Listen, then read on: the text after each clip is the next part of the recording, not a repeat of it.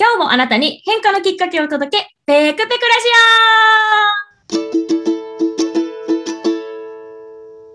オはい、こんにちは。普段は普通のアラサーを終える、週末はラジオパーソナリティを務めております、ペクと申します。さて、このペクペクラジオ、毎回様々なゲストをお招きしてお話を進めていきます。テーマは25歳の自分にメッセージを送るとしたら。なお、現在収録はすべてオンラインで行っております。えお聞き苦しいところもあるかもしれません。今回のゲストは、ライフプロデューサーの杉島隆美さんにお越しいただきました。どうぞえー、こんにちは。ありがとうございます。ペクちゃん、ありがとう。いえいえ、こちらこそお越しいただきましてありがとうございます。はい、とんでもないです。えー、高見さんとはですね、まあ、同じセミナーを受けていたご縁でつながっておりまして、うん、今日ゲストにお招きさせていただきました。すごくですね、はい、素敵な方で、いつもお話めちゃくちゃ聞き上手で温かい方です。ということで、そんな素敵な高見さんから、まずは自己紹介をお願いしたいと思います。はい。ありがとうございます、ペクちゃん。では、えっ、と、名前が杉島高見と申します。はい。えっ、と、これまではアパレルを中心にデザイナー業25年、そこからパーソナルカラー診断、ファッションコーディネートであなたを輝かせ、コーチ、カウンセリングで心を整え、コンサルであなたの中にある宝を引き出し、トータルプロデュースで唯一無二のプロダクツを作り上げるお手伝いをしております。今はこんな私なんですが、ずっと自分に自信がなく、言いたいことも言えず、私さえ我慢すればいいと心を押し殺し、自分を愛せずにいました。幼い時から体調を崩し、ついに乳がんという大病も引き寄せ、二度死にかけました。でも助かったこの命、生かされている喜びを知り、人に貢献し、恩返しをすると心に誓いました。自分では気づかない本当の自分を輝かせる。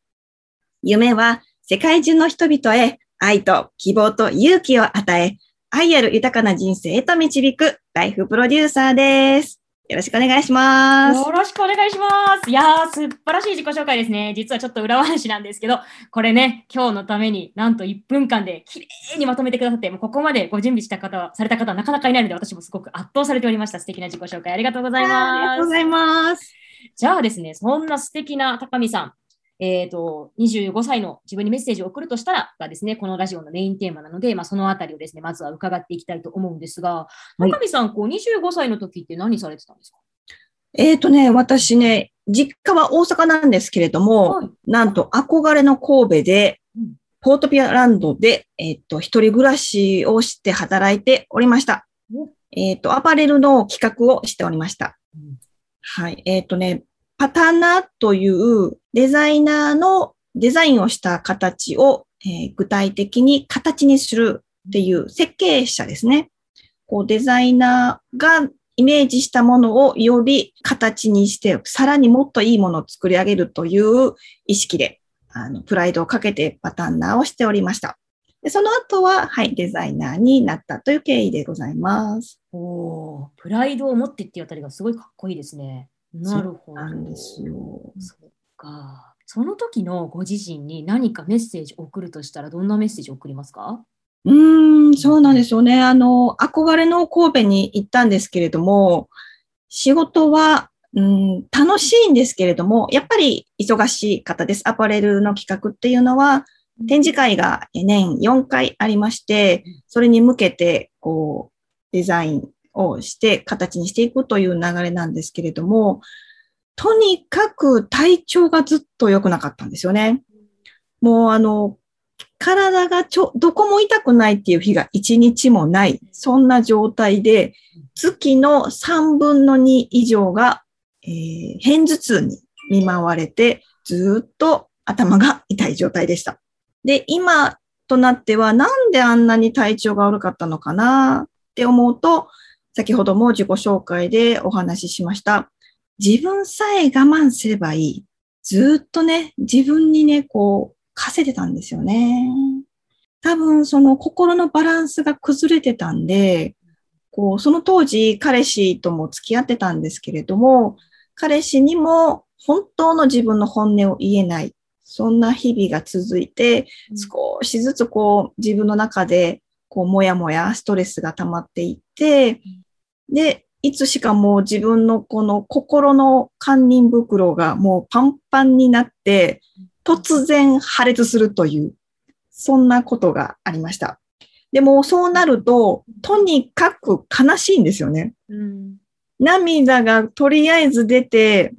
泣きじゃくる私をその当時の彼氏はどうしていいかわかんないんですよね。うん自分でもなんで悲しいのかもうわかんないんですよ。もう小さなこの苦しさ、悲しさが積み重なっての爆発なんで、もう自分でもコントロールできない、なぜ自分がこうなるのかもわからないっていう状況が続いてました。うんで、その後になんと阪神淡路大震災に遭うということもなっちゃうんですよね。まあでもこの阪神大震災も、まあ今となってはとっても貴重な体験をしたなって思うんですけれども、まああの私、新築マンションの4階に住んでたので、まあそれが灘区なんですけれども、まあ一番あのね、震度がひどかったところなんですけれども、当時、本当に冗談抜きで布団の四隅を大人4人が持って揺らしてるのか、もしくは布団ごとロデオゲームに乗せられて、うりゃーって揺らされたのか、本当にそれぐらい、あの、ドッキリかと思うぐらいの揺れでした。で、もう本当あの、布団の周りはもう食器とかもう割れちゃって破片だらけだったんで、で、えっ、と、入り口もね、家具が将棋倒しになって出れない状態だったんですよね。で、たまたま、えっ、と、海側がベランダで窓を開けると目の前の一軒家が崩れる瞬間でした。もう砂ぼこりを上げて、ぴしゃんこに潰れる瞬間と、その横はもう火の手が上がった、あの、火事になった家だったんですよね。もう目の前の光景が本当驚いてしまって、一人でただただ泣いているような状況だったんですよねうん。でも本当その時に助かったのは、管理人さんがなんと同じマンションで住まわれてたんですよ。はい。で、管理人さんが、なんと鍵を持って一軒一軒回ってくださったんですよ。で、まあ当然マンションなんで、あの、チェーンかけてますよね。なので、少しの隙間から、大丈夫ですかって声かけていただいて、で、私は泣きながら、大丈夫じゃないですって声かけたんですよ。そしたら、本当に寒いあの1月の時なのに、管理人さんはパジャマなりで、本当に寒さも考えずに、隣の部屋からベランダ伝いで、なんと救出に来てくださったんですよ。で、その方が、あの、将棋倒しになった家具を、こう、立ててくださって、なんとか逃げれたという、本当にもう皆さんのおかげで助かったなと思ってるんですけれども、まあ、あの、そこからのね、復興までの流れっていうのが、また長いんですけれども、これ素敵なロマンが、今となってはロマンがありますね。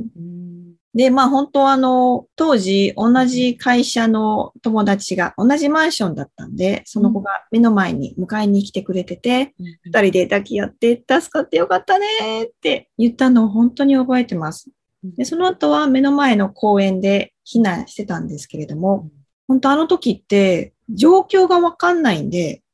その時点でもまだ仕事に行け行かないといけないと思ってました。もうこれぞザ日本人の考え方なんですけども、もう家も潰れてるし、何もかも、あの、その、えっ、と、ポートアイランドまでの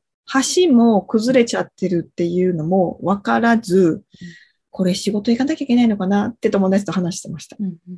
でもそうこうしてるうちにもう公園ではうん、もうブルーシートでうん皆さん家が立ち始めたんです。テントが立ち始めたんですよ。もう早い者勝ちで場所取りが始まりましたうん。で、友達となんとか、こう、小学校にちょっとみ覗きに行ってみたんですけど、もう皆さん布団にくるまってん、悲壮な顔をしてうん、座ってらっしゃる姿を見て、ああ、ダメだ、ちょっとここにはいられないって言って友達ととぼとぼ歩いて帰ったのを覚えてます。で、えっ、と、少し離れたローソンだけがお店が開いてるって情報を聞いたので、友達と二人でローソンに並びました。もう長蛇の列ができてて、どうなるのかなと思いながら2時間半並びました。うんそして2時間半並んで、お店の中に入ると、もう当然、もぬけの殻うん。で、一つだけ見つけたのが、うどんの玉一つ残ってたんですよ。うん。で、そこでいいアイディアが思いついたので、うどんの玉を一つ買ってうん、帰って、あとね、私の部屋が4階だったんですけどもうん、えーっと、どんな状況だったかというと、うんまず、冷蔵庫がうん開きました。中身が全部出ました。そして冷蔵庫まだ閉まっていました。うんで、卵も全部ぶちまけてう、んその上に、えっ、と、戸棚にあったグラニュー糖が全部卵にかかってて、もうそこでお菓子できるんじゃないかっていう状況でございましたうん。だけど、うんその前の日に、たまたま私カレー作ってたんですよ。うんで、カレーがぶっちゃけると思いきや、うんコトコトコトって横にスライドして、なんと鍋ごとシンクにスポッと収まってたんですよ。で、カレーが無事だったんですよね。うんで、ポットにもお湯が残ってました。うんまあ当然水もね、電気もあのガスも全部ダメだったんで、うんで、私、カセットコンロを持ってたんですよね。うん。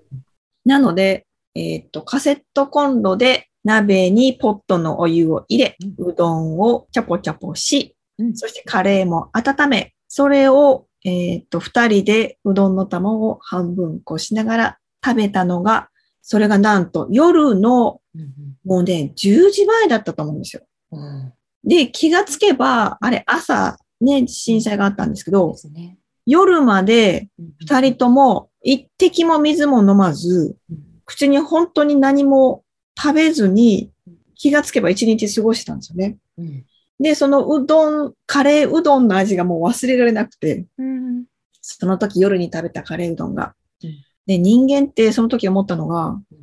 やっぱり飲まず食わずで全然その気持ちにもならないんだなって思いました。で、食べ終わった瞬間、彼女のご両親がなんと迎えに来られたんです。で、彼、えっ、と、彼女の、えっ、と、ご両親がトラックの運転手をされてて、うんあの、運転手さんは道をよくご存知なので、うん山を越えて、うんえっ、と、灘区に迎えに来られたんですよね。うんで、その時点で私も、えっ、と、友達にもう別れを告げようと思ってましたうん。もう連れて帰ってもらって、私は一人留守番してる。私は残るわって思ってたんですけど、うんうんその時間に初めて、えっと、最後の頼みの綱で、実家に電話をかけました。もう朝から何度も何度もかけてましたが、もう、こん、こん、ん？えっと、こん、何？混戦？混戦して全然繋がってなかったのでうん、えっと、初めて夜10時半に繋がったんですよね。うんで、状況を話すと、うんあんた何でもいいからそれ一緒に乗せて帰ってもらってきなさいって言われて、あ、うんうん。そっか、一緒に、一緒に乗せて帰ってもらったらいいんだっていうことで、うん。たまたま彼女と同じ方向だったんですよ、大阪で。うん。うんで、10トントラックの2台に乗せられ、2人は毛布にくるまり、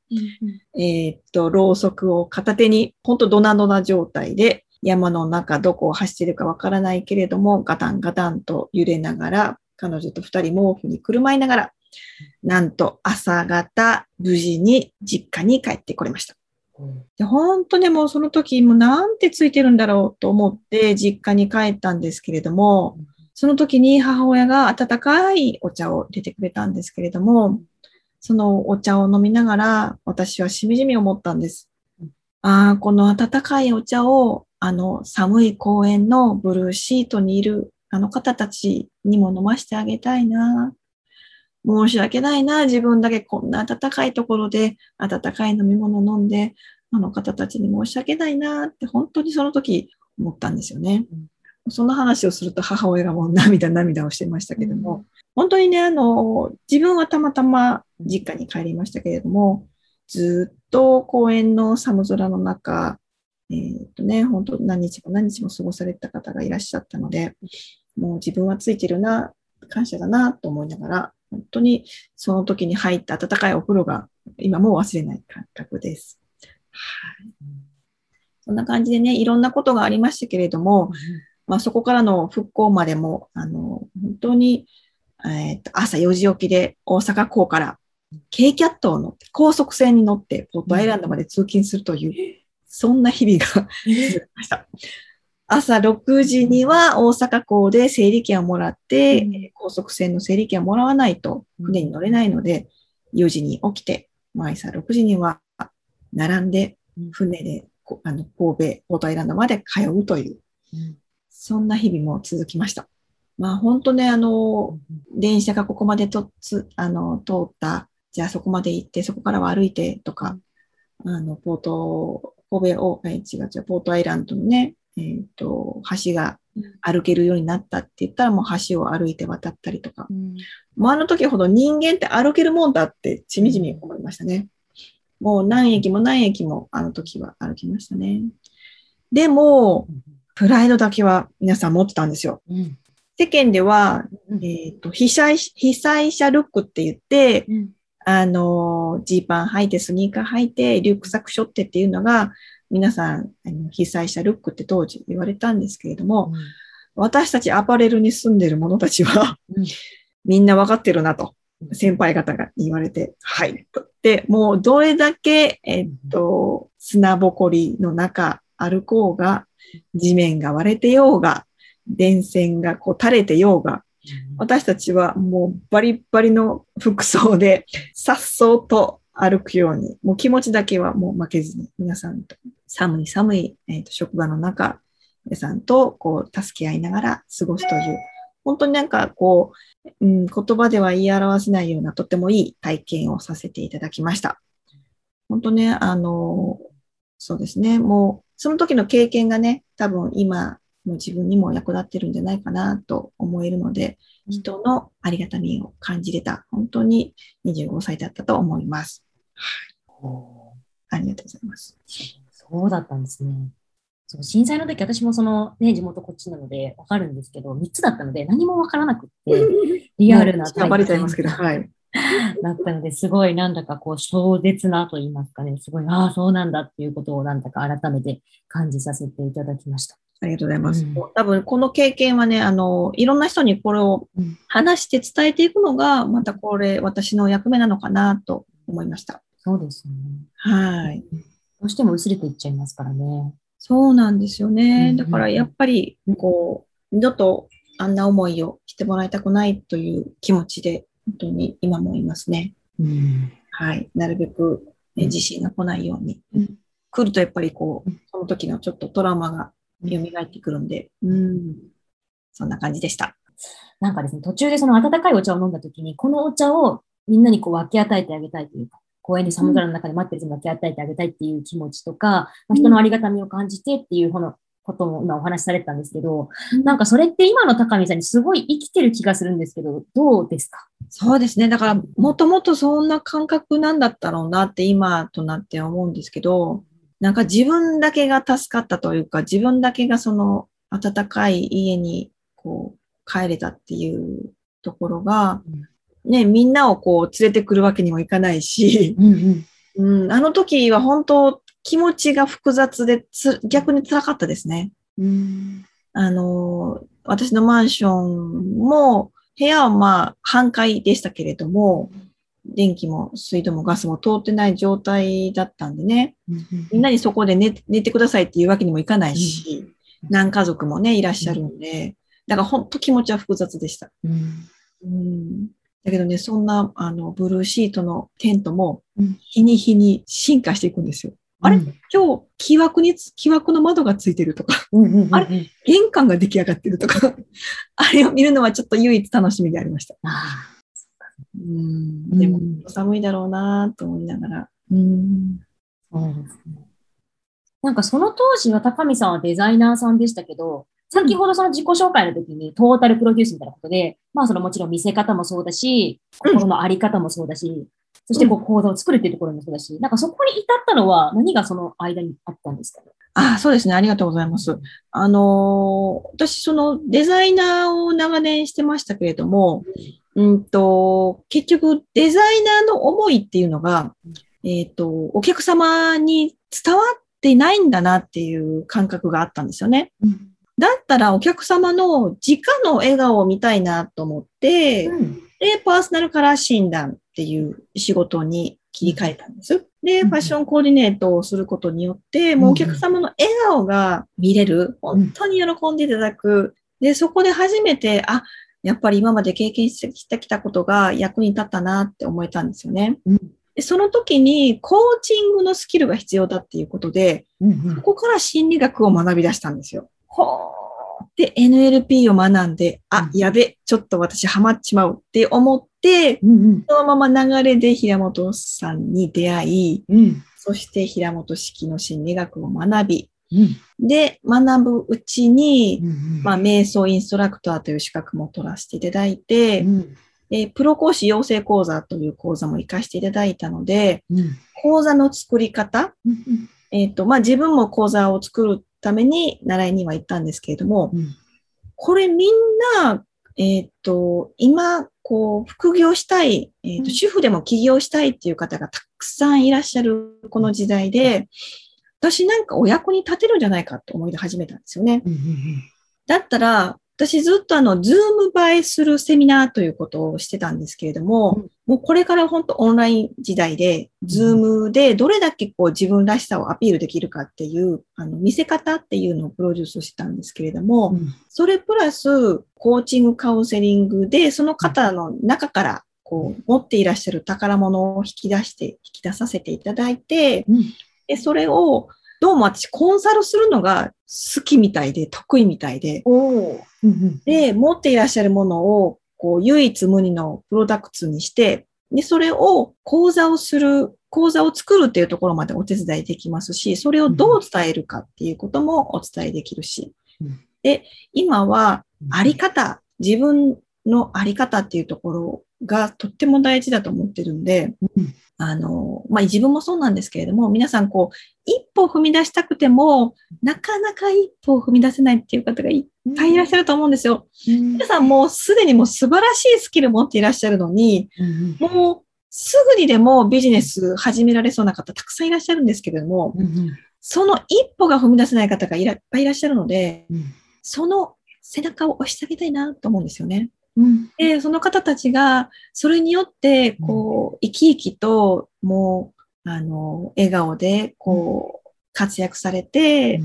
で、それを、こう、ずっと、こう、応援したいな、という、そんな、あの、お仕事を今、目指しております。皆さんね、多分ね、もう、この世に生まれてきたあの時に、うん。天命ってあるんですよ。うんだけど、うんこう、今まで土の時代の時、あ、地の時代の時に、こう、皆さん、こう、私みたいに、えっ、と、本当は雇われたくないのに、ずっと雇われて、で、自分の心のバランスを崩してしまって、体調も崩して、で、こう、生きづらいなって思ってた方がいっぱいいらっしゃると思うんですけれども、うん。多分皆さん、そろそろ、あれ？自分の居場所ここじゃないな？本当の居場所って別にあるんじゃないかなって気づいてらっしゃる方がたくさんいらっしゃると思うんですよ。うんそういう方に、あなたの道は本当はここなんですよっていう、そこにこう軌道修正する、そんなお手伝いをしたいなと今は思っております。おーかっこいいですね。ありがとうございます。うんちょっと思ったのが、なんか本当に全部の、これまでやってきた仕事もそうだし、多分苦しい経験とかもいっぱいあああのあったと思うんですけど、今日お話し尽くせないぐらいに。それも含めて全部自分のご自身の糧にされて、それを人のために還元してるっていうのがもうすごい素敵だし、そしてそこにこう、どんどんもっとそういう人を増やしたいっていう思いとかビジョンもあるし、すごいかっこいいし、いいお話聞かせてくださったなっていうふうに思います。ありがとうございます。ありがとうございますも皆さんのお役に立ちたいという思いでございます。はい。はい、ありがとうございます。高見さん、もう言い残したことはないですか？ありがとうございます。皆さん、あのーよかったら、こう、一歩踏み出したいって思ってる方、もしくは、こう、自分には何もないんじゃないかなって思ってらっしゃる方、とんでもないんです。皆さんもすでに今まで生きてきた経験の中から素敵なものを持ってらっしゃるんです。うん。それは自分では気づかないんです。その自分では気づかないプロダクツを私が引き出させていただきまして、もう唯一無二のコンテンツを作りますので、どうかよかったら私に一声かけていただければ、はい、またお手伝い何かできるかと思いますので、よろしくお願いいたします。はーい。ありがとうございますありがとうご。ざいます。もうとても素敵な方なのでね、ぜひあの気になる方は私宛てにご連絡いただければおつなぎしますので、じゃんじゃんご連絡をくださいませ。ありがとうございます。はい。ということで、えー来週も引き続きゲストの方をお招きしてお話を伺っていきます。今日の高見さんのようにとっても素敵なお話をお聞かせいただけると思うので、ぜひ楽しみにしていてください。高見さん、今日は本当にありがとうございました。ありがとうございました。公で遊ぶ。海で遊ぶ。明日から